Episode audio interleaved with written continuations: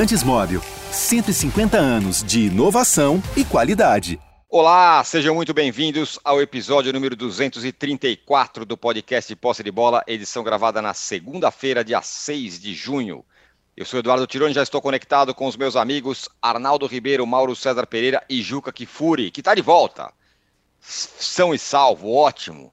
Nessa edição, o programa ao vivo começou um pouquinho atrasado, depois das 9 horas, por causa do jogo da seleção contra o Japão. Vitória de 1 a 0, gol de Neymar de pênalti. A gente vai falar da seleção no primeiro bloco e também, óbvio, do brasileiro, porque o Corinthians voltou à liderança. E a cara do líder é o retrato do que vem sendo o campeonato. Um chute no gol, um gol. E o jogo contra o Atlético Goianiense em Goiânia terminou 1 a 0. Já na partida mais esperada da rodada, Palmeiras e Galo ficaram no 0 a 0 em um jogo muito mais brigado do que jogado. Afinal, tem algum time jogando bom futebol no Brasil? E será que vai ter? Ou a gente vai se contentar com isso aí que está acontecendo mesmo? Esses aí serão os temas do nosso primeiro bloco. No segundo bloco, vamos falar da crise interminável do Flamengo. No Maracanã, o Fortaleza chegou à sua primeira vitória no campeonato ao vencer o Rubro Negro por 2 a 1. Ao final da partida, a torcida vaiou o Paulo Souza e a diretoria, o trabalho do... e a diretoria. O trabalho do português naufragou. É isso que a gente pode dizer? Tem salvação o trabalho do Paulo Souza? E no sábado, ainda no sábado, o São Paulo empatou com o Havaí na ressacada, com direito a Caleri perdendo o pênalti. Para irritar qualquer torcedor São Paulino. Vamos falar sobre isso também no segundo bloco. E no terceiro bloco, o tema vai ser o Vasco da Gama. O Zé Ricardo pediu o boné, vai trabalhar no Japão.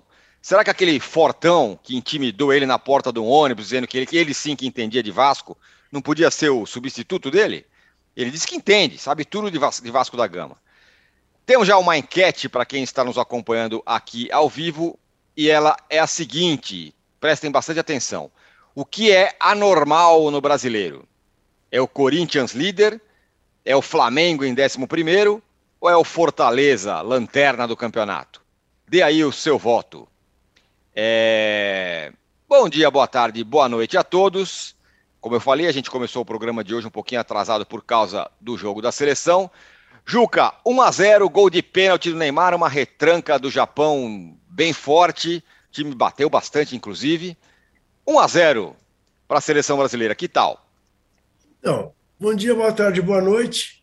Saudade de vocês. Ainda me recuperando, mas quase bom. É, estranhei que o início do programa fosse pela seleção brasileira e não exatamente pelo líder do Campeonato Brasileiro, mas percebi que vamos falar disso ainda no primeiro bloco. Eu lhe diria o seguinte: eu gostei, mais uma vez. Eu havia gostado da goleada na Coreia. A diferença hoje é que contra a Coreia, logo de cara o Brasil fez 1 a 0 isso mudou o panorama do jogo e hoje a bola bateu na trave logo de cara. E como não saiu o gol, acabou prevalecendo né, um jogo mais é, é, fechado da seleção japonesa, que, como você disse, isso eu gostei de ver, perdeu a ingenuidade completamente, não é mais né, aquele futebol ingênuo que a gente costumava ver. Bate bastante, bate sem maldade, mas bate. Bate para não deixar jogadas seguirem. Eu gosto de ver o Brasil com dois pontas, como antigamente. Lamentei hoje que tanto Rafinha como Vini Júnior foram pouco utilizados. Deviam ter sido muito mais utilizados. Nas vezes em que as bolas chegaram neles, aconteceram coisas dentro da área, porque eles sabem botar a bola dentro da área. Mas eu gosto da leveza desse ataque do Brasil, da habilidade desse ataque do Brasil, mesmo com o Neymar ainda a léguas de distância, por exemplo, do Messi. Né? Você vê o Messi voltado para ser campeão do mundo em novembro, dezembro, e o Neymar ainda esquentando motores. Falta tempo, final de temporada para um e para outro. Imagino como estará o Messi mais, com mais frescor, como dizem os técnicos lusitanos. Me preocupou hoje, no primeiro tempo, o número de vezes que a defesa do Brasil perdeu bolas aéreas contra um, time de estatura mais baixa, como é a seleção japonesa. Mas, de todo modo, acho que 1 a 0 foi pouco. O Brasil merecia ter, pelo menos, vencido por 2 a 0, 3. E já somos campeões da Ásia. Víamos de campeões sul-americanos nas eliminatórias. Agora somos campeões asiáticos, ganhamos das duas maiores forças. Falta a África e, finalmente, a Europa. É quando nós vamos ver realmente o potencial dessa seleção. Do meio de campo para frente, eu acho que existem mil alternativas. Do meio campo para trás, me preocupa um pouco. Arnaldo, e aí, que tal esse jogo da seleção é, bem cedo, tal, 1 a 0 gol de pênalti, o Tite vibrou como se fosse uma final de Copa do Mundo com a vitória. E aí? Ah, eu acho que o importante aí é analisar o que, que ele testou, né? Os jogadores, o sistema, é, as parcerias. O Juca falou da, do campeão da Ásia, né? Me lembra o jogo do War da nossa geração lá. Conquistou a América do Sul, América do Norte, a Ásia, só que o objetivo do jogo é conquistar a Europa também. Né? Então não adianta é, é, ser só preponderante contra essas seleções. Mas não achei os testes inúteis, não. Hoje me chamou a atenção duas coisas. A primeira, eu acho que o Vinícius Júnior jogou pouco tempo, na minha opinião. Foi substituído precocemente. E já é, substituído pela é, pelo centroavante, né? Então, assim, o que estava em jogo nessa partida? Vinícius Júnior e Neymar, Neymar com o centroavante e Vinícius Júnior como titular. Nessa formação, teve bons momentos o Brasil, mas o Brasil não fez gol. O Brasil foi fazer gol quando entrou o centroavante, saiu o Vinícius e o Neymar passou para a posição que jogou contra a Coreia. Aliás, pênalti no centroavante, no Richarlison. E gol do Neymar de pênalti, mais um gol de pênalti eu desse até agora dessa data FIFA dos testes de todos os jogos anteriores me leva a crer que a formação preferida do Tite ainda é com um centroavante Neymar atrás desse centroavante sem Vinícius Júnior. Essa é a minha conclusão desses amistosos e por isso que eu queria ter visto mais Vinícius Júnior até o final do jogo.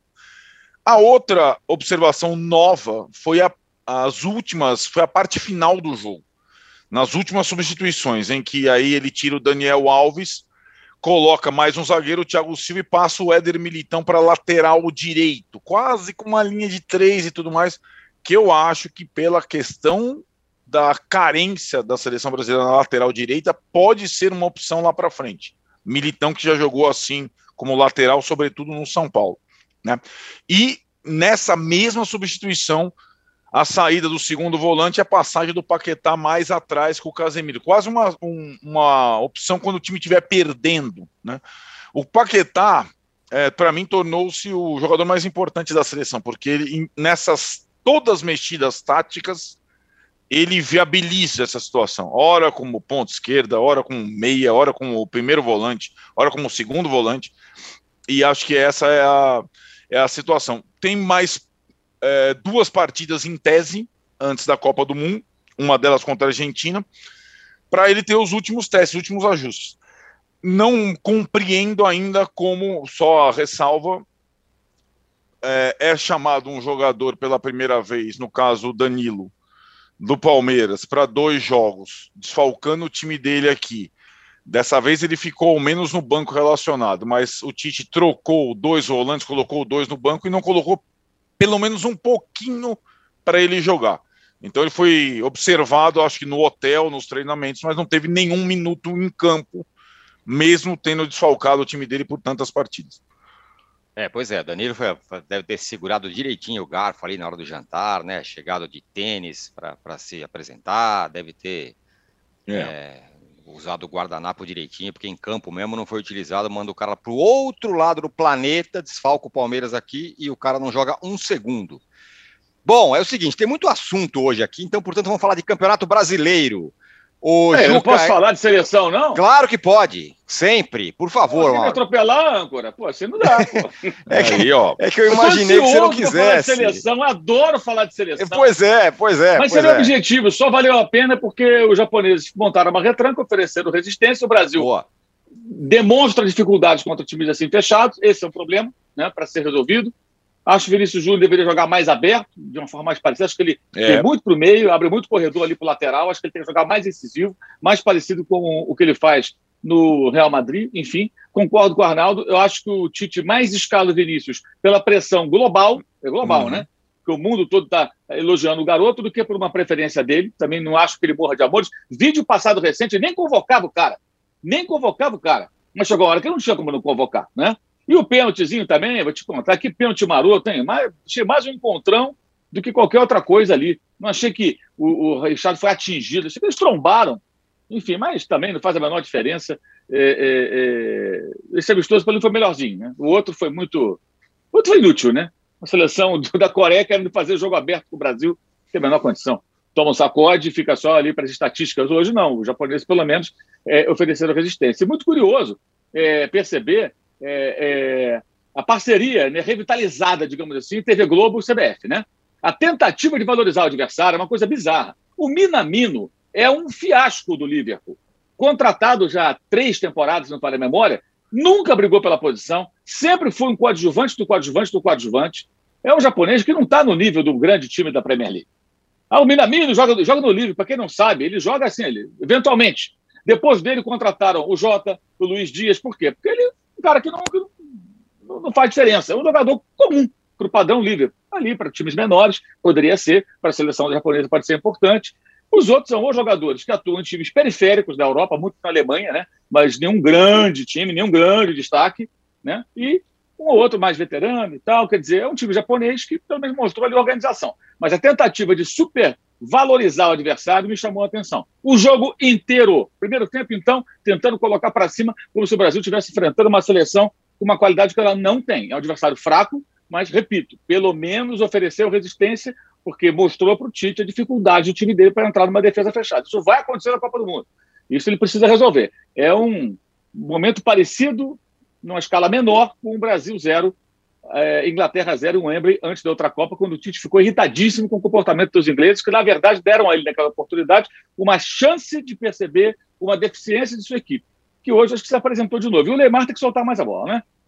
Tem que soltar mais a bola. Para jogar ali, ele tem que ser um pouco mais recebe, toca, parece o Diego Ribas, sabe? Pega a bola que é só para ele, impressionante, né? É, é, se for um pouco mais objetivo, acho que ele pode colaborar mais. Não adianta ele pegar a bola e, e prender e sofrer falta. Porque a defesa adversária se organiza de novo. Quando ele recebe uma condição que a defesa adversária não está bem montada, solta rapidamente, busca a tabela, é, busca o drible mais objetivo, não aquele drible para trás para prender a bola, dar o corpo, tomar uma pancadinha, cai, aí, aí, aí aparece a sunga, cai o short, levanta o short, ajeita a camisa, puxa a meia, mas aí a defesa se organizou toda, não adiantou nada. E é isso que o adversário que joga trancado quer, picota o jogo, né? amarra o jogo, eu me organizo defensivamente o tempo todo e você aqui não vai entrar. Então, acho que é preciso também esse entendimento. Acho incrível que o Neymar ainda insista nesse comportamento dentro de campo, de chamar tão para ele o jogo, mas não chamar para ele resolver, chamar para ficar tomando falta e, e, não dando a dinâmica que o jogo pede. Acho que é um outro problema. Para jogar com os dois pontas e ele por dentro, como falso nove, seja lá o que for, é necessário que ele faça o jogo acontecer. Vamos voltar no tempo e lembrar o que era o falso nove do Guardiola. O Messi era o cara que jogava centralizado, mas não era o centroavante. Mas ele fazia o jogo acontecer para vários outros caras que estavam ali. E o Neymar tem que ter esse papel. Não me parece que ele faça esse papel da maneira mais adequada quando retém a bola em demasia para ficar sofrendo faltinhas. Ótimo, e eu aí tentando, tentando limar o Mauro de falar da seleção. Ah, você está sempre me prejudicando. Você Lament... parece esse da central do apito. lamentável, lamentável. Bom, teve Campeonato Brasileiro, claro, rodada quente do Campeonato Brasileiro.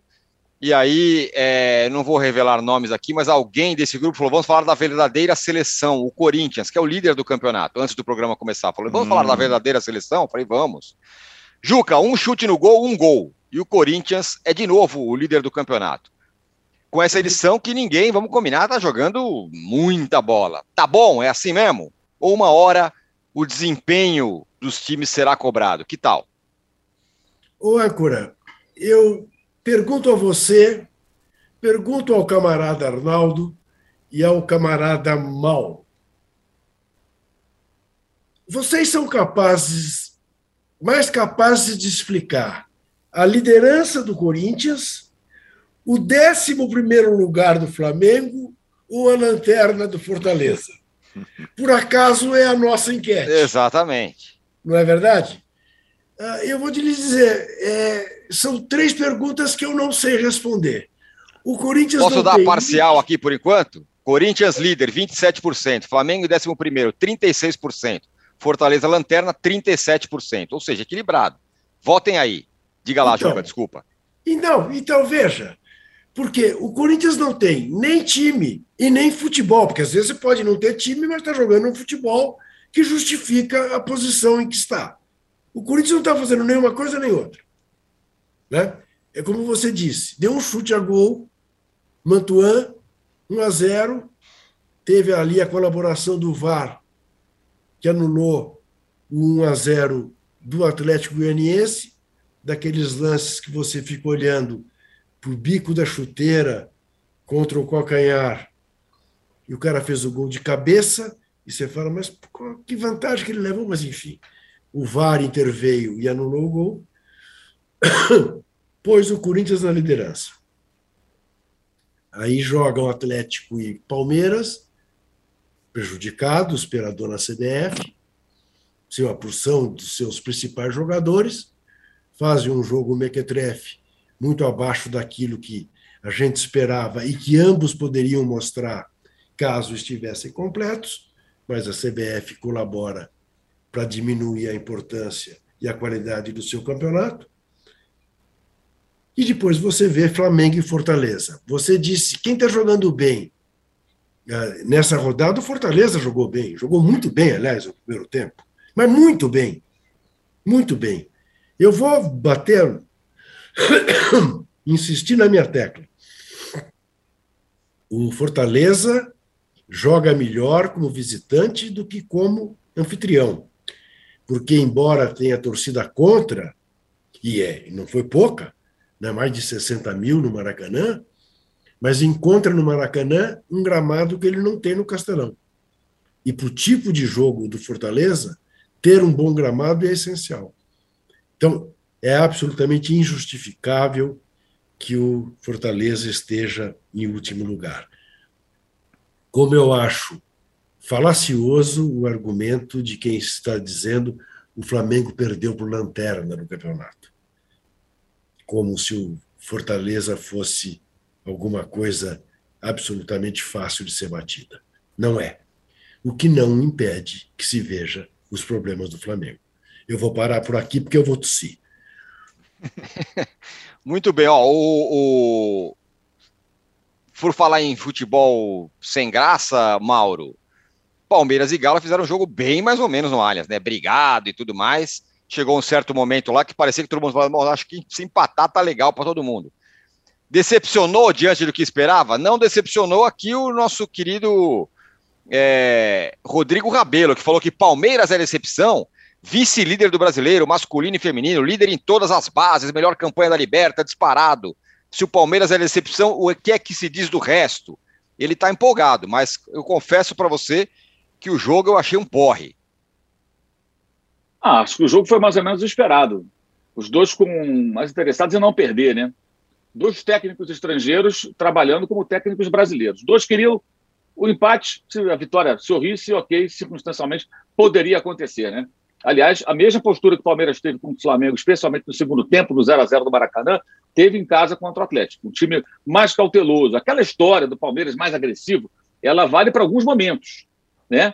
Em jogos grandes ainda é um time muito pragmático, um time que mesmo em casa não se impôs na tentativa de vencer, tipo, estou em casa, vou ganhar esse jogo e pronto. Ah, tinha desfalque, sim, tinha desfalque, isso é verdade. É, é, isso pesa, claro, mas acho que não serve como justificativa totalmente para o comportamento mais aceitável do Atlético jogava fora de casa. E que tem problemas, de fato, é um time muito exposto quando joga a moda turco Mohamed, né? E ontem acho que foi um time que teve mais cuidados, mais cuidados defensivos. Talvez teve uma grande chance, não aproveitou. E, mas eu não fiquei decepcionado porque eu não tinha nenhuma expectativa de que fosse diferente disso. Eu já imaginava um jogo mais ou menos assim, E, aliás, ontem até curioso, os dois jogos das quatro da tarde, né? Eram dois duelos de técnicos portugueses contra técnicos argentinos. Dos quatro, só um ontem foi muitíssimo bem, que foi o argentino do Maracanã, o técnico Voivoda do Fortaleza. Os outros é, é, foram comuns, os, os, do jogo de São Paulo, e o Paulo Souza foi o pior de todos, disparado. Arnaldo, e aí, suas, suas observações sobre o Corinthians, um chute no gol, um gol, um a zero, e o Palmeiras e Galo. E ainda teve o Abel Ferreira se dizendo perseguido ah, pelas arbitragens. É, aí, é, esse foi o final, né? Eu vou começar pelo final, porque é, todos os méritos que o Abel tem em formação de time, é, comando, tirar bicampeão da Libertadores e tal, ele não tem na beira do campo. E mais uma vez ele tomou o cartão amarelo por chilique na beira do campo. E na coletiva ele falou em perseguição, que aceita outros cartões amarelos. Ele citou recebido em Caxias contra o Juventude, mas esse lá pelo árbitro da Copa, Hilton Pereira Sampaio, ele não aceita. E ele mereceu o cartão amarelo. A postura dele na à beira do campo, ela é absolutamente condenável. Ela é pior do que qualquer técnico brasileiro. Olha que nós temos vários, como diz o Mauro, campeoníssimos nos chiliques à beira de campo, hein? Mas o Abel supera. O Abel supera. Se ele fosse multado por cada cartão amarelo que ele toma na beira do campo, acho que o salário dele já teria, que é o maior do país, já teria tido algum, alguns abates ao longo do período. Não foi perseguição, ele enxuliçou até receber o cartão e na justificativa da perseguição, ele mostra porque ele toma cartão amarelo todo jogo. Ele reclama de tudo. Ele reclama de lateral, ele reclama de falta, ele reclama de escanteio, ele reclama de acréscimo, ele reclama de critério, ele reclama da cor da chuteira do, do adversário, ele reclama da convocação da seleção paraguaia. que tirou o, Ricardo, o Gustavo Gomes e não tirou o Júnior Alonso. Mas ele não fala que o acordo do Palmeiras com a seleção paraguaia, que já teve Gustavo Gomes em data FIFA, o Palmeiras, dessa vez já tinha acabado o crédito. O do Atlético do Júnior Alonso ainda não.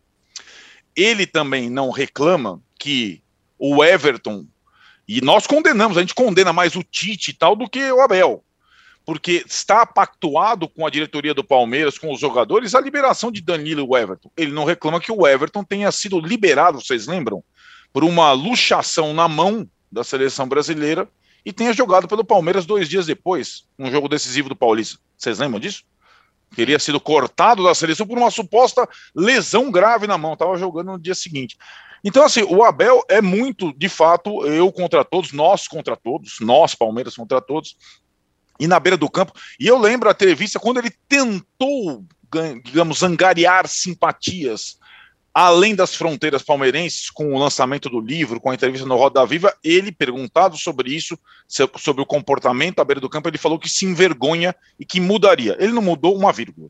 Na beira do campo, ele continua igual. Na beira do caos, né, Mauro? Continua na beira do caos. E merece cada cartão amarelo que recebeu. Cada cartão amarelo que recebeu, ele merece. Posto isso, o time dele, como mandante, acho que o Mauro decifrou bem.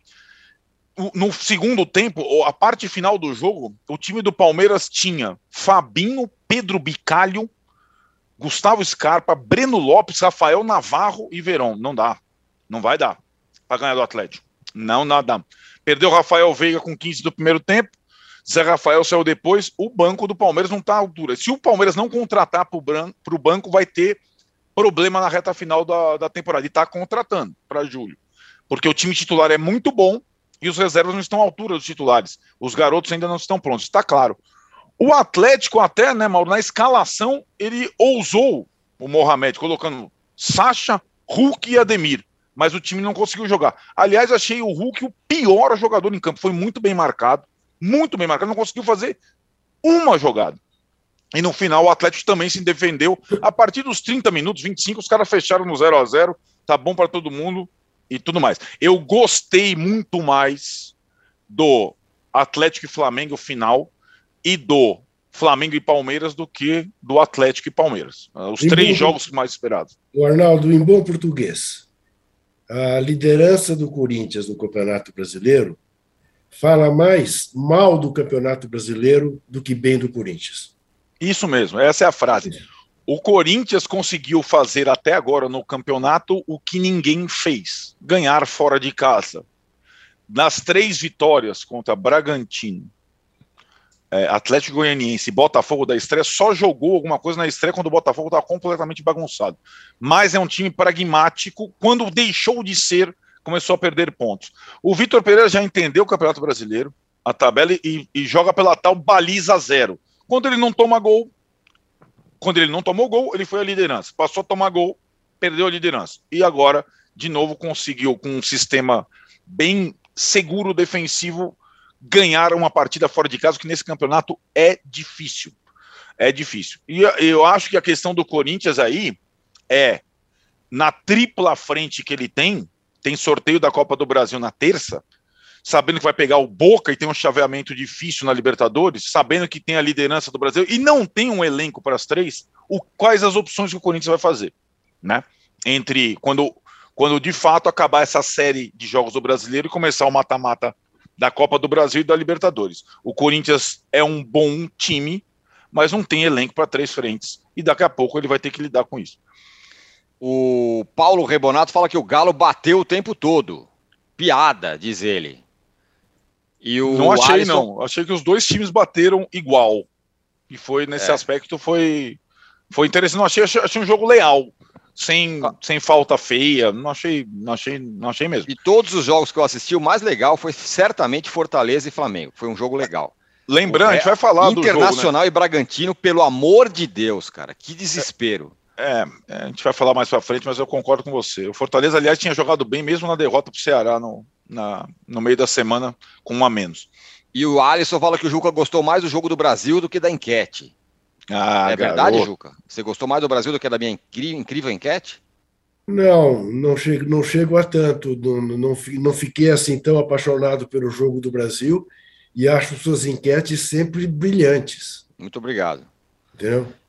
O Lucas Valdemir fala que o Vitor Pereira tem uma sorte que o Paulo Souza não tem. Ambos os times jogam com futebol fraquíssimo. Só tem esse pequeno detalhe: a sorte a favor do Corinthians. Olha, vamos encerrar aqui o primeiro bloco, porque tem muito para falar do Flamengo do Flamengo do Paulo Souza do, e do Fortaleza do Vogivoda. Fortaleza venceu o Flamengo no Maracanã e a pressão pelos lados do Paulo Souza está grande. E então, portanto, a gente volta em um minuto para falar de Flamengo e Fortaleza. Espera aí do São Paulo também, que oh, irritou todos os seus torcedores. Oh, irritou o Rogério Reinaldo, inclusive.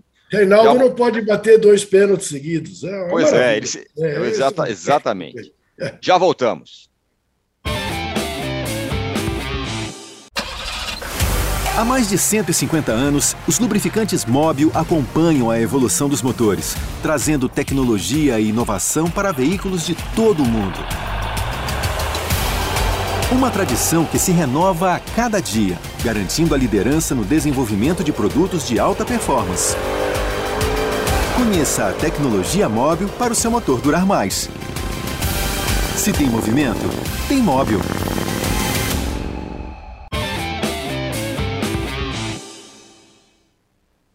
Estamos de volta para o segundo bloco do podcast Posse de Bola número 234.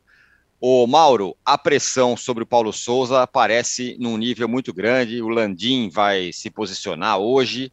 É, tem gente até falando que ele pode, o Paulo Souza pode ir embora do Flamengo depois do jogo muito ruim contra o Fortaleza, derrota em casa por 2 a 1 um. E aí já estão falando que o Renato era melhor, que o Paulo Souza não tem condição, sobrou para todo mundo depois do jogo, né? Vaias e tudo mais. É, quero saber a sua seu olhar sobre esse momento de Paulo Souza e Flamengo e Fortaleza, claro. Bem, primeiro, é... você não precisa ficar supervalorizando um trabalho horrível para tentar dizer que o atual deixa muito a desejar, é ruim, é péssimo, aí coloque como você preferir, né? É, no ano passado, o Flamengo buscava o tricampeonato brasileiro, três títulos seguidos, né? algo que só o São Paulo conseguiu já faz um bom tempo. E jogou 23 pontos no lixo. Por exemplo, um a um com o Ceará. O Flamengo se, se, se agarrou ao empate, não tentou vencer. As trocas foram de quem queria segurar o empate. Derrota para o Grêmio do Rio 1x0, o Grêmio rebaixado. 4 a 0 para o Inter, do Rio de Janeiro. América Mineiro, gol no último lance. O Flamengo conseguiu tomar um gol. perdeu dois pontos. Bragantino, empate 1 um. Cuiabá, 0x0 no Rio. Fluminense tomou de 3x1 o jogo do John Kennedy. Chapecoense com 10, quase todo o segundo tempo, empate 2x2, com o pior time do campeonato. Empate com, a, com a, o Atlético Paranaense em Curitiba, abriu 2x0 no primeiro tempo, tomou 2x2. E com o Grêmio, a mesma coisa, 2x0, tomou 2x2, sendo que o Grêmio eh, tinha 10 homens no segundo tempo. Esse é o retrospecto dos pontos perdidos com o Renato Portaluppi. Não vou nem falar da Copa do Brasil, que vocês lembram, Flamengo Atlético Paranaense, e da zona que era o time do Flamengo na reta final da, da, temporada, especialmente na final da Libertadores, que o time já era uma bagunça. Tentar colocar o trabalho do Renato no outro patamar e achar que todo mundo é maluco, cego, não tem memória. Está aí a lista de 23 pontos jogados fora. O Flamengo ganhasse pelo menos a metade, um pouco mais desses pontos, teria brigado com o Atlético até o final, talvez fosse campeão brasileiro. Então o trabalho do Renato foi horrível e o trabalho do Paulo Souza também está muito aquém. É muito ruim nesse momento. Por que eu digo isso? Semana passada, Flamengo e Fluminense, falamos aqui. O Flamengo não pode jogar com o Fluminense daquela maneira que jogou. Segundo tempo, só se defendendo, sem nenhuma alternativa ofensiva. Aliás, o Corinthians de sábado parecia o Flamengo no segundo tempo né, do jogo com o Fluminense. Muito parecido. Muito parecido. Pouca posse de bola. É, o, o Corinthians ainda finalizou menos. Foi só uma finalização do gol, que foi a do gol da vitória. Realmente tem algumas semelhanças aí. É, mas o Paulo Souza teve sorte já também. Contra o Fluminense, ele teve a sorte de escalar o Hugo, e o Hugo estava num dia iluminado, que não é normal. Né? Então, assim, não precisa ficar misturando. O Renato não tinha, não tem condições de treinar o Flamengo dentro das expectativas do Flamengo. Está provado. Ele não foi demitido, ele foi embora depois da final do Libertadores e não renovaria um contrato dele, que era só o que faltava. Pior que, pior que renovar o, o contrato do, do, do, do, Renato foi renovar o do Diego Alves, Diego Ribas e pensar em renovar o do Rodinei. Aí estamos falando de coisas ainda mais complexas, né? Então tem várias renovações aí que não deveriam acontecer. O jogo de ontem foi horrível do ponto de vista do Flamengo, uma atuação ridícula, má vontade de alguns jogadores, desconcentração. Pedro, que tanto é falado, não pega na bola, não pressiona a saída do adversário, não participa do jogo e ainda perde pênalti. Um cara que perdeu o pênalti no jogo lá em Fortaleza 2020, que ele escorregou do gramado, chutou a bola com os dois pés, tipo, dois toques seguidos, né? e a jogada foi invalidada, bate o pênalti junto com paradinha no canto. Amigo, bate com simplicidade. Escolhe, mete a bola dentro do gol e acabou. O Flamengo não merecia nem ter empatado. Foi uma injustiça danada com o Fortaleza, aquele empate no final do primeiro tempo. Aí tem um pênalti a seu favor. E aí o cara vai bater daquele jeito e perde. Ah, mas deslocou o goleiro. Ele tinha que fazer o gol. O jogador tão requisitado, tão caro, tão falado, ficou tristinho, né? Porque não foi para a Olimpíada. Não poderia perder o pênalti. Então, Pedro, nota zero. Arão, nota menos 10, né? O Arão ontem ele conseguiu errar três passes seguidos, e aí ele pega a bola, erra um passe, arma o um ataque do Fortaleza, sofre o primeiro gol o Flamengo, e ele volta andando. Ele nem corre na direção da área para tentar, num rebote eventual, uma defesa parcial do goleiro, disputar a bola com os, com os adversários e impedir uma conclusão do segundo lance. Ele desiste. Igualzinho no lance que ele armou o contra-ataque do Fluminense, no segundo gol do, do time tricolor, na primeira partida da final do Carioca. Agora, por que, que o Arão segue sendo escalado pelo Paulo Souza? Né? O que treinou o Paulo Souza durante a semana para o time se apresentar tão mal? Então, não é só o técnico. O problema passa por jogadores acomodados, jogadores que não parecem ter boa vontade para fazer o, aquilo que o técnico manda. Né? Atuações individuais muito ruins, como ele falou, mas também coletivamente o time muito mal. O problema vai na estrutura do Flamengo. Sabe que o Flamengo tem três gerentes? Gerente de futebol, Fabinho Soldado, ex-volante. Ex-chefe do pomposo Centro de Inteligência e Mercado que será que esse profissional faz de bom para o Flamengo? Juan, zagueiro, muita gente boa, mas o que, que ele faz como gerente técnico?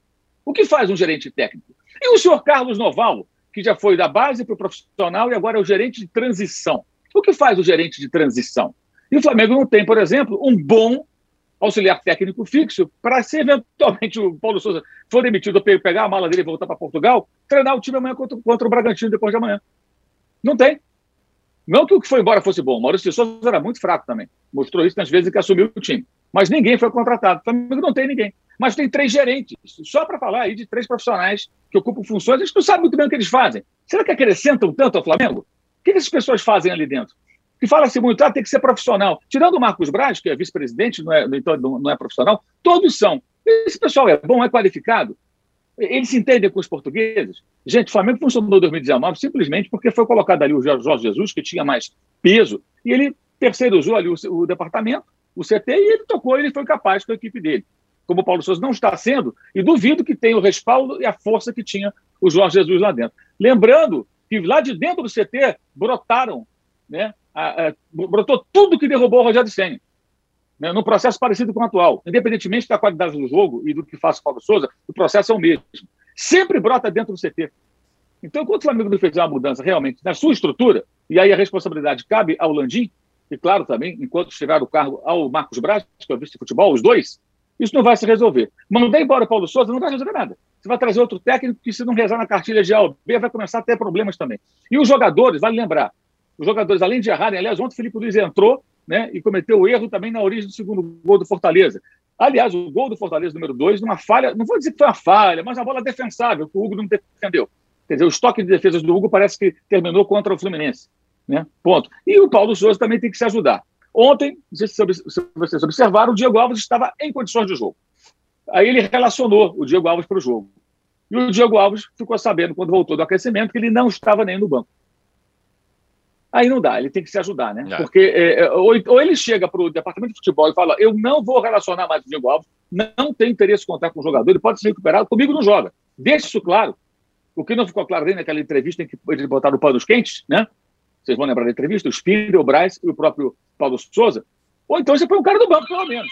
Mas não pôs o cara no banco, não pôs o cara para jogar, o cara foi relacionado. Quer dizer, aí você vai fazer o quê? Vai criar mais animosidade, não só com o Diego Alves, mas com vários jogadores que são parceiros dele. Lembrando que a reunião do Diego Alves com a diretoria teve cinco jogadores com ele acompanhando. Já tivemos esse ano até o jogador Diego Ribas entrando na sala onde o repórter Benê Casagrande ia fazer uma entrevista com o Thiago Maia, gravando o vídeo e fazendo é, provocações ao jornalista. E nada aconteceu. O Diego Ribas manda no CT mais do que quem ele, mais do que todo mundo, ele faz o que ele quer. E aí você, quando compra essa briga e bota mais lenha na fogueira da briga com o Diego Alves, você vai acirrando mais os ânimos. É evidente. Então o Paulo Souza também tem que ter um pouco mais de habilidade para lidar com isso. Ou então vai para o Paulo, como ele parece que foi na coletiva. Quando eu acho que ele errou, quando apontou erros individuais, mas não falou dos erros coletivos, que aí tem as digitais dele. Né? Ele é o técnico. Ele treinou uma semana inteira e o Voivoda dividiu o seu time, o time de Ceará. A expulsão do Felipe no primeiro tempo prejudicou muito o Fortaleza, que no segundo tempo ainda flertou com o empate, jogando todo esse tempo com menos um. E ontem jogou muito bem o Fortaleza, já merecia 1 a 0 antes de fazer o primeiro gol. Foi injusto o gol de empate. E no segundo tempo se defendeu mais, o Flamengo melhorou com as mudanças feitas no intervalo. O João Gomes saiu também jogando muito mal, foi substituído para o segundo tempo. E acabou sendo premiado com um gol no final, quando já não estava fazendo para merecer a vitória Fortaleza, mas pelo conjunto da partida, a vitória foi justiça.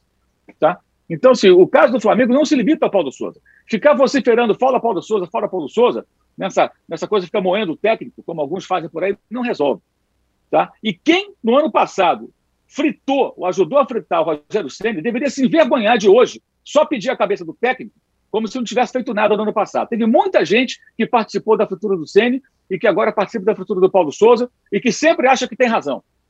Sempre acha que tem razão. Diante de dentro e de fora do Flamengo. Estou esperando agora surgir o áudio né, do, de alguém com muita credibilidade, como aquele cara que soltou o áudio do ano passado do Rogério Senna. O áudio confidencial, espalha para ninguém não, né? Mas o áudio...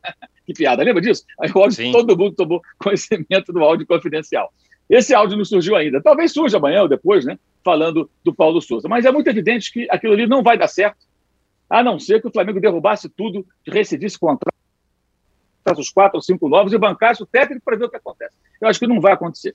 A tendência é o técnico cair cedo ou tarde e os jogadores continuarão lá encastelados, dando as cartas. Né? Jogadores que, aliás, dizem por aí, né, internamente em que os jogadores gostavam dos métodos de trabalho do Sene. E, de fato, quando jogaram o Flamengo e São Paulo, foram lá abraçá-lo, né? vocês lembram, antes do jogo, aquela coisa toda, né? O Sene já no São Paulo é, é, nesse Campeonato Brasileiro. E, e, o que, que aconteceu quando o Ceni foi embora? Quem que saiu em defesa do técnico, já que eles gostavam tanto? Ninguém. Eles gostam, essa panela de jogadores do Flamengo, eles só gostam deles mesmos. Mais ninguém. Até o Flamengo fica em segundo plano quando os interesses desse pessoal estão em primeiro lugar. E o Paulo Souza não está sabendo lidar com isso. Também tem grande culpa no cartório por essa fase ridícula. Muito bem. Ô, Juca, é, Arão, Pablo, Pedro, esses caras também não jogaram nada ontem. Não estou é, tirando a responsabilidade do Paulo Souza, que acho que armou o time muito mal com uma semana para treinar, mas tem jogador jogando mal também. E aí a Cláudia Ribeiro quer que você, por favor, é, mate a curiosidade dela.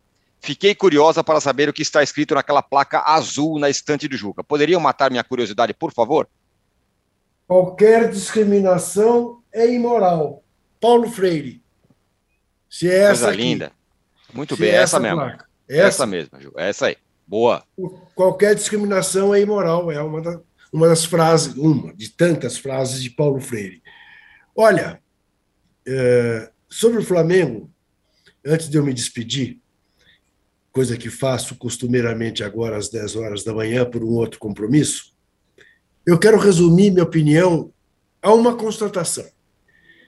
Da mesma maneira como quando o Vitor Pereira fez a crítica que fez ao Roger Guedes e algumas pessoas ficaram atônitas por ver um treinador fazer uma crítica aberta a um jogador, e eu perguntei: alguém acha que ele é ingênuo a ponto de entregar um jogador publicamente sem que o vestiário concorde com ele?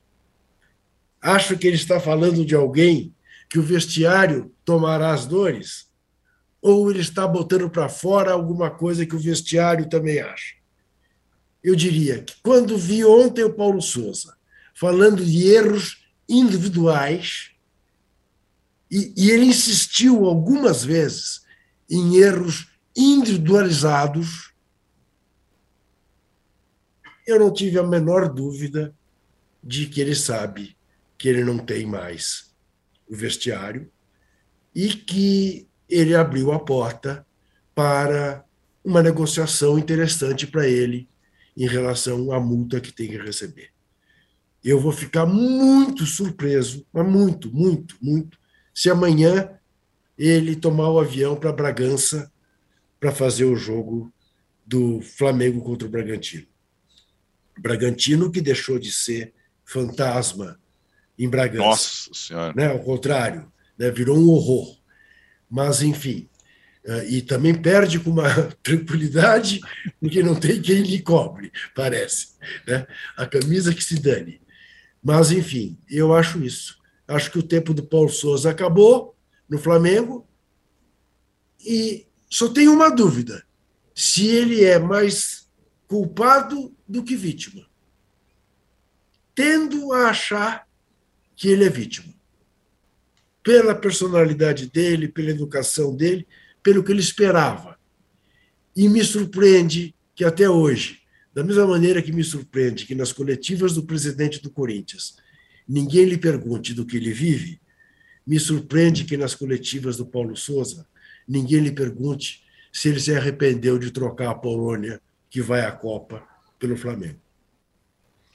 Muito bem, Juca. Você fique tranquilo aí e temos, sabemos o seu compromisso às 10. A gente começou um pouquinho mais tarde o posse de bola hoje.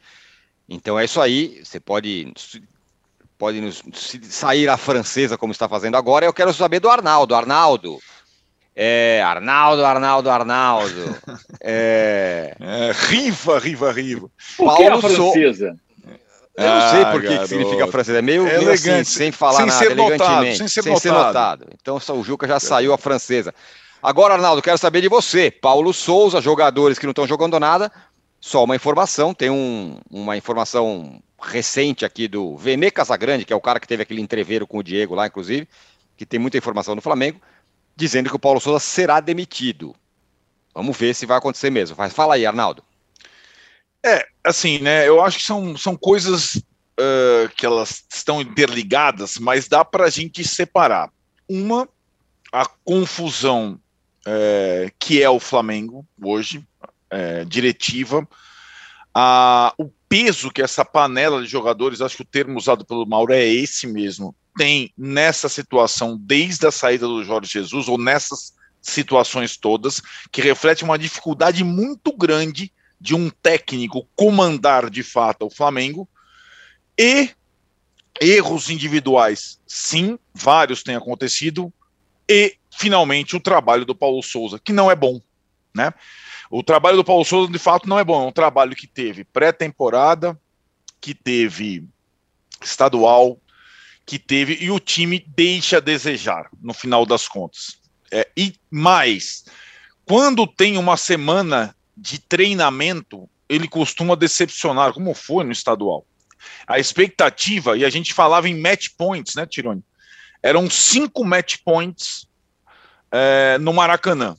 E parecia que o Paulo Souza tinha passado pelos quatro mais difíceis e faltava sacramentar contra o Lanterna do campeonato com uma semana de trabalho. Foi justamente com uma semana de trabalho contra três dias de trabalho do adversário que ele foi engolido. Aí o time dele foi engolido. Mais do que erros individuais, né? É porque aí é, as escolhas, Andréas Pereira de meia, é, a, a, a, não conseguir decifrar o time do Fortaleza, vai além de erros individuais. Então o trabalho do Paulo Souza, de fato, não é bom. A contratação do Paulo Souza, na verdade, também é bem discutível. Desde o início falávamos, um cara que está treinando seleções, né? É, enfim, é, não era, talvez, era um tiro no escuro. E foi um tiro no escuro até agora. E aí eu acho que a, a questão final é, é, a que pode ser exemplificada pelo, pelo Diego Alves, que é um dos caras da panela do Flamengo. Quem não consegue conviver com essa turma ou lidar bem com essa turma não, não triunfa. Lembrando que para ser campeão brasileiro, o Rogério Ceni, nós vamos falar do Rogério Ceni daqui a pouco, como ele lida com as coisas no São Paulo, que falou de erros também, né? É, dessa, dessa partida contra é, na, na, na, partida contra o Havaí, ele falou também, a coletiva teve algumas semelhanças, estava mais pé da vida que o Souza. No Flamengo, o Rogério Ceni para ser campeão brasileiro, ele teve que abraçar toda a panela. Então, Diego Alves era titular, Diego Ribas era titular, todos os figurões eram titulares, e assim, até a contragosto, porque ele não é assim normalmente. Ele mas ele entendeu, ele entendeu onde ele estava, o ambiente onde ele estava, e ele conseguiu levar o time ao título brasileiro. A duras penas, é verdade, a duras penas conseguiu. É, ou o Flamengo faz o que o Mauro falou, a reformulação, ou ninguém vai conseguir treinar o Flamengo. Isso está claro. Né? É, ninguém vai conseguir ficar mais de seis meses treinando o Flamengo. Porque tem a, a, a, curto prazo você consegue algum arranjo e tal, mas não, não vai ser agora, né? Eu imagino no meio da temporada. Então o Flamengo talvez troque de técnico, mas o problema continuará lá. Ô Mauro, essa história do Paulo Souza aí, se vai sair, se não vai sair e tudo mais, tem uma questão central que é a multa do Paulo Souza. Nesse momento é uma multa de 6 milhões. E aí, o, o pode ter a, a, a, saúde financeira que tiver. Se o time começar a rifar, jogar é, treinador dessa forma, é, vai gastar dinheiro. É, então, esse é um ponto importante dessa questão é, do Paulo Souza aí. A multa não é o problema, a multa eles pagam. A multa é. vai dar um milhão e pouco aí de euros, não é nada que o Flamengo. O Flamengo não vai falir por isso. A questão é demitir o Paulo Souza e contratar outro técnico. Quem? Óbvio quem? que aí come, começa a especular, especular, o nome do Cuca. É, porque é um nome óbvio, né? Por isso se especula o nome do Cuca, o técnico campeão brasileiro da Copa do Brasil, ele está aí, sem clube. É, bem, a gente conhece o temperamento do Cuca, né? Alguém acha que o Cuca chega no Flamengo e vê essa panela formada e ele ia falar: ah, que coisa linda, é. tudo que eu sempre sonhei para trabalhar com essa panelinha. É. A tendência é o Cuca já bater de frente com alguém. Uhum. Isso até poderia ser bom, sabe? Desde que tivesse respaldo. Mas vai ter. Respaldo. Respaldo. É. Se, se o Cuca for convidado para ser técnico do Flamengo, a primeira coisa que ele tem que fazer, né? Pode, tá, gente? Não estou dizendo que ele vai ser contratado. O que ele deveria fazer é chegar para quem vai procurá-lo, dirigir e falar: seguinte, eu não quero esse, esse, esse, esse, esse. Pode negociar. Eu preciso de tais e tais jogadores. Vocês vão me dar isso? Senão é melhor ele continuar no período sabático dele. Uhum. Que ele vai se desgastar. Eu lembro que o grande trabalho do Cuca no Fluminense em 2009, quando ele salvou o time do rebaixamento, foi meio que um título aquilo. Primeira coisa que ele fez foi afastar alguns jogadores, inclusive do time vice-campeão da Libertadores, né? Exatamente. Anterior, o Renato. Ele apostou alguns jogadores pouco utilizados e pegou alguns da base e o Fred que estava com capeta, né? O Fred estava possuído, que ele fez gol em tudo quanto era jogo, Fred. Ali ele virou grande ídolo do Fluminense, e é justo que ele seja, porque só que ele fez ali, todo o jogo o Fred fazia gol. Todo o jogo ele fazia gol. Impressionante. Uhum. No mínimo um. Era um, dois, tudo golzinho de três pontos, né? E o Fluminense escalou a montanha, escapou do rebaixamento, aquilo sempre é lembrado que de fato foi espetacular. E o Cuca era o técnico. Primeiro passo foi esse. Se lá atrás, quando ele fez essas mudanças, a diretoria de então não apoiasse, o Fluminense teria amargado o rebaixamento com toda certeza. E o Flamengo hoje não está nessa situação, mas precisa de uma mudança brusca de rumo. Alguns jogadores, eu falei do Arão há pouco, o Arão não é um mau jogador, mas é um jogador extremamente desconcentrado. Agora, por que o Paulo Souza escala se ele comete erro na final com o Fluminense, comete erro como cometeu ontem, vai jogar de novo? É, por que, que o Flamengo não, não negocia algum desses atletas para dar uma oxigenada nesse elenco? Ou seja, existem vários problemas que não é técnico que vai resolver, gente. Nenhum técnico resolve. E outra coisa, técnico europeu, por que contrataram o Paulo Souza? Por que contrataram o Abel Ferreira? Qual era o currículo do Abel Ferreira, que hoje é tão elogiado? Paok Braga. Paok Braga. O Jorge Jesus estava desempregado. O Turco Mohamed estava na pista. O, o técnico estava no Catar. Peraí, qual o grande técnico? Ah, o Vitor Pereira é de um outro patamar, contratinho de oito, nove meses. É. E até em coletiva já falou que o sonho dele é o Liverpool. o sonho dele é a Premier League, né? Está muito claro. Depois se desculpou e tal, porque falou um pouco mais do que gostaria de ter falado. Mas vamos combinar. Esses caras não querem trabalhar no Brasil, gente. Então, assim, não é justificar a contratação do Paulo Souza. Trazer técnico bom para cá, assim, testado e aprovado, é quase impossível. Porque esses caras estão no nível que eles não querem trabalhar no escondido futebol brasileiro, que só se vê praticamente aqui no nosso país. Esse é um problema muito sério. É um sério problema. Então, substituí-lo também é um pepino dos grandes. Agora, não adianta trazer um técnico, seja ele qual for, se esse cara não tiver autonomia, respaldo, o Flamengo não mexer também no elenco. No elenco e na sua estrutura interna. Né? Com um monte de gente lá que a gente não sabe exatamente quais são é, é, é, os seus predicados, o que, que eles produzem de bom para o clube, no seu dia a dia no CT, esses gerentes todos, esse pessoal todo, né? e a questão do elenco. Mas, repito, quando o cara coloca o Paulo Souza, o Diego Alves, depois de todo o entreveiro, no banco, no banco não, relacionado, o cara aquece e aí ele não vai para o banco, como é que você convence alguém de que isso não é uma, uma, uma vingancinha deliberada? Uma retaliação. É. É. Ele pode até falar, é, não, não foi isso, não foi a intenção. Ele pode jurar de pé junto do milho, mas ninguém vai acreditar, gente. ninguém vai acreditar. É os, os, outros jogadores menos ainda. Então os caras começam a pensar, pô, vamos imaginar um jogador que até esteja mais para o Paulo Souza e menos para o Diego Alves. O cara pensa, pô, mas isso é sacanagem, pô. Pô, o cara tem uma história no clube. Eu, aí, eu, aí eu tô mais do lado do Diego Alves. Embora acho que ele não deveria estar no Flamengo. Tem que ter um respeito ao jogador. É sacanagem, cara. Você pega o cara, bota o cara para concentrar, relaciona o jogador, aí na hora de ir para o banco, não, no banco você não fica. Fica o garoto lá, o Matheus. Ah, não, peraí, deixa o cara no banco, pelo menos. Não, isso aí, aí, aí é, querer, é querer arrumar mais problema do que já tem. Né? Enfim. É. Muito bem. É, e aí é um pouco o que o Juca falou, né? Quando o cara vai é, fazendo essas coisas, é, ele já não tem apego a. É, se, se, se há um tempinho atrás ele estava meio apegado ao cargo, agora parece que, que, que não está. O Alisson fala: sou rubro-negro e ainda defendo a permanência do Paulo Souza. Por esse motivo, uns amigos me apelidaram de Flat Titanic. É... Coitado. E o As Alisson, outro Alisson Vilar, fala: Paulo Souza corre o risco de cair muito por causa da mídia em geral. O país ridículo, cujos profissionais não passam longe, pelo amor. É... E o Dinho fala que Flamengo e Corinthians estão jogando futebol bem fraco. A diferença na tabela se chama, se chama Cássio. Também. Não só isso, é, também. Agora, Arnaldo, e a diferença na tabela do São Paulo entre o que poderia ser e o que é? O São Paulo empatou com o Havaí, com o Caleri perdendo pênalti.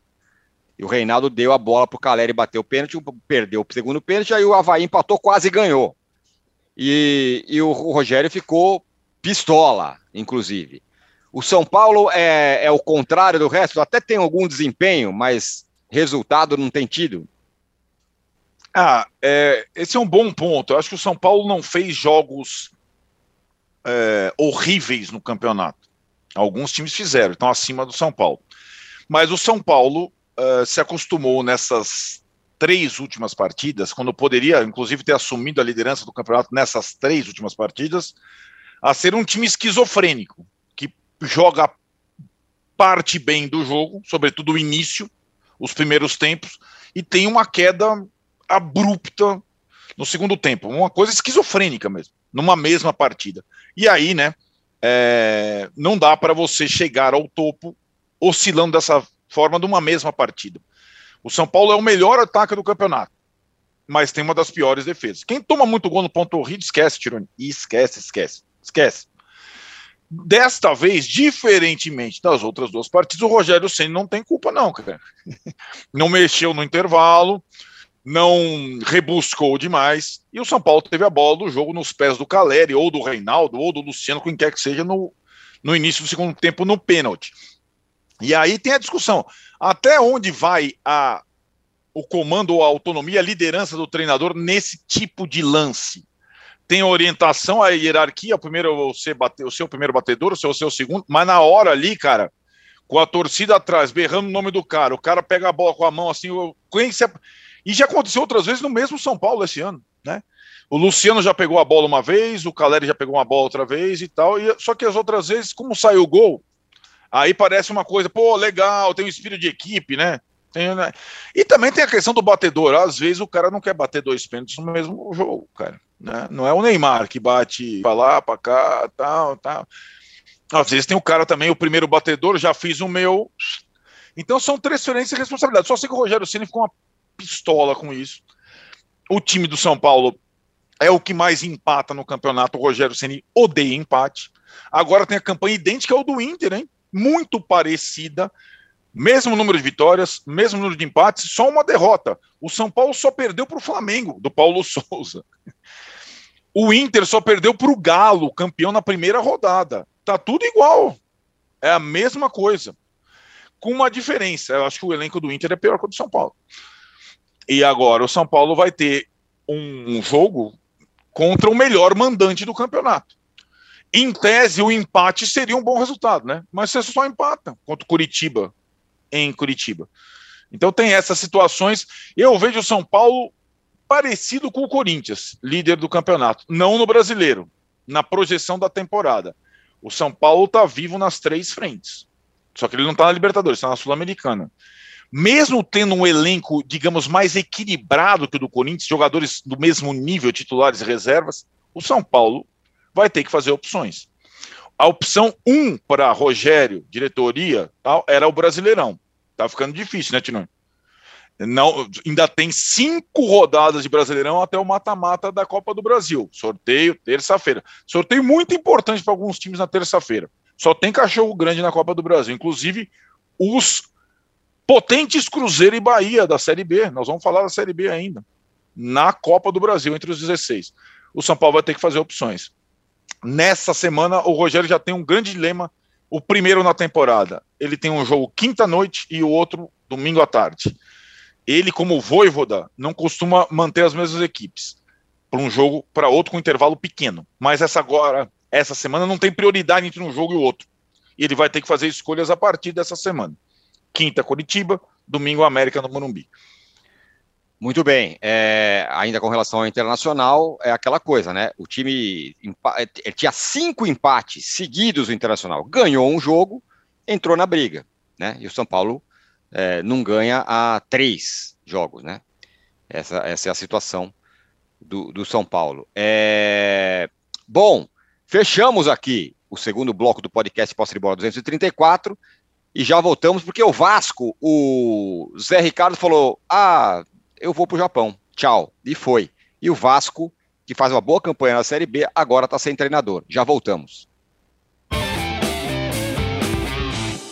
Você já sabe, né, que para ficar por dentro de tudo que acontece no Brasil e no mundo, basta ficar de olho no canal UOL. As principais notícias do dia você acompanha no UOL News, de manhã, à tarde e à noite. Em ano de eleição presidencial, tem o nosso radar das eleições para você se informar e entender as disputas por todo o Brasil. Se o seu lance é o esporte, o canal UOL não te deixa na mão. Toda segunda-feira e toda sexta, o Posse de Bola comenta a rodada do futebol e tudo aquilo que tem de novidade no mundo esportivo. E todas as terças, quartas e quintas você assiste ao All News Esporte comigo e com o nosso time de comentaristas e convidados especiais. A melhor cobertura de entretenimento da internet está em Splash. As maiores estrelas do Brasil e do exterior, você sabe, estão aqui no Atalab. As línguas mais afiadas da internet passam por aqui para te deixar por dentro de tudo que tá bombando. Assista, comente e compartilhe o canal UOL em 2022. O seu universo online ao vivo e a hora que você quiser.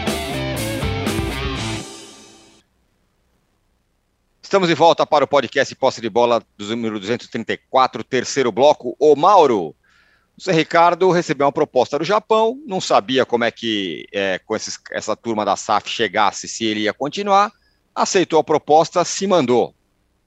E vale lembrar que algumas semanas atrás ele foi lá é, intimidado por um fortão lá que falando é, você fica quieto que quem entende de Vasco aqui sou eu. Na primeira oportunidade falou valeu, obrigado, tchau.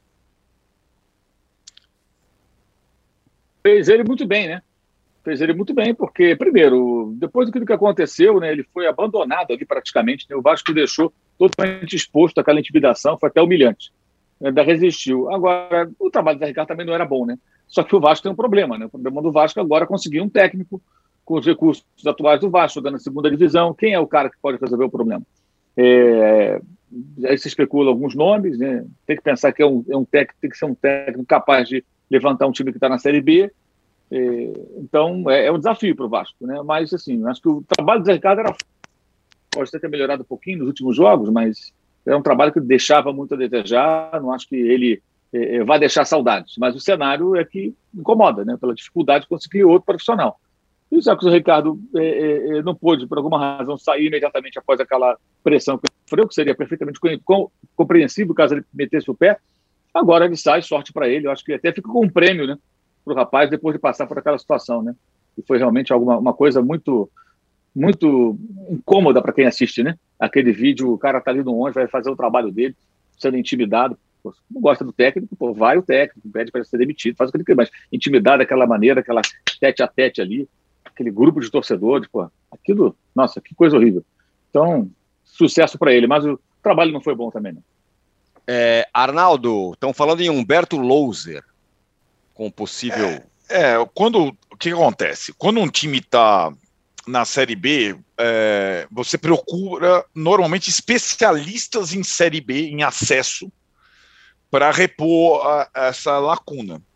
É, tem uma questão também, acho que envolvendo o Zé Ricardo, é, a decisão dele, que é a questão da SAF, né? Que vem aí e não tem nenhum aceno, como aconteceu, lembra, por exemplo, sei lá, Anderson Moreira no Botafogo, que subiu com o Botafogo.